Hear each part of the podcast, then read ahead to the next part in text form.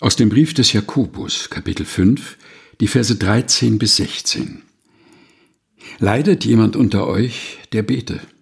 Ist jemand guten Mutes, der singe Psalmen? Ist jemand unter euch krank, der rufe zu sich die Ältesten der Gemeinde, dass sie über ihm beten und ihn salben mit Öl in dem Namen des Herrn. Und das Gebet des Glaubens wird dem Kranken helfen, und der Herr wird ihn aufrichten. Und wenn er Sünden getan hat, wird ihm vergeben werden. Bekennt also einander eure Sünden und betet füreinander, dass ihr gesund werdet. Des gerechten Gebet vermag viel, wenn es ernstlich ist. Jakobus 5, Vers 13 bis 16 aus der Lutherbibel von 2017, der Deutschen Bibelgesellschaft. Gelesen von Helga Heinold.